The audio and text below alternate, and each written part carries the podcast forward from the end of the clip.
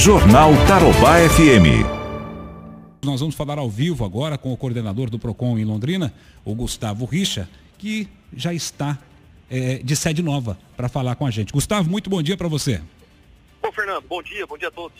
Gustavo, vocês já inauguraram ou vão inaugurar, ou pelo menos iniciar as atividades na nova sede? E onde fica a nova sede do PROCON?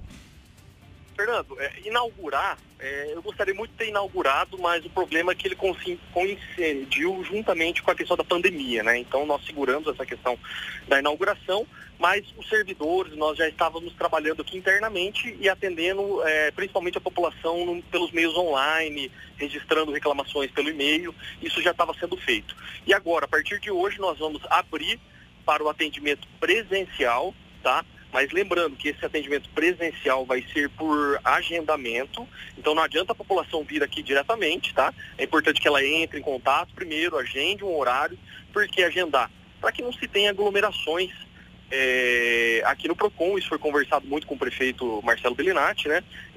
Para que se possa evitar qualquer tipo de aglomeração, colocar a saúde em risco da população. Então nós vamos agendar, colocar um número mínimo é, de pessoas aqui internamente e vamos atendendo presencialmente.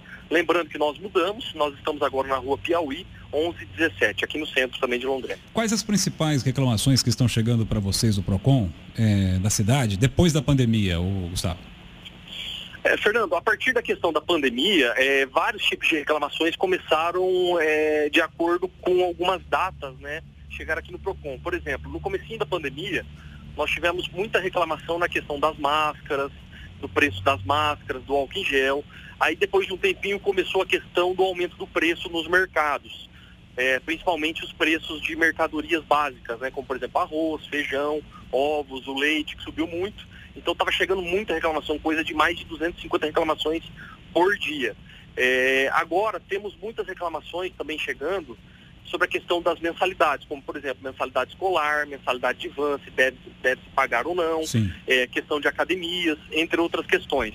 Mas também está chegando ainda algumas reclamações sobre a questão de telefonia, que sempre foram os maiores reclamados aqui no PROCON. Certo. E qual é a natureza dessa reclamação? O pessoal está recebendo o boleto e está alegando que o serviço não está sendo prestado por causa da pandemia? Seria mais ou menos isso?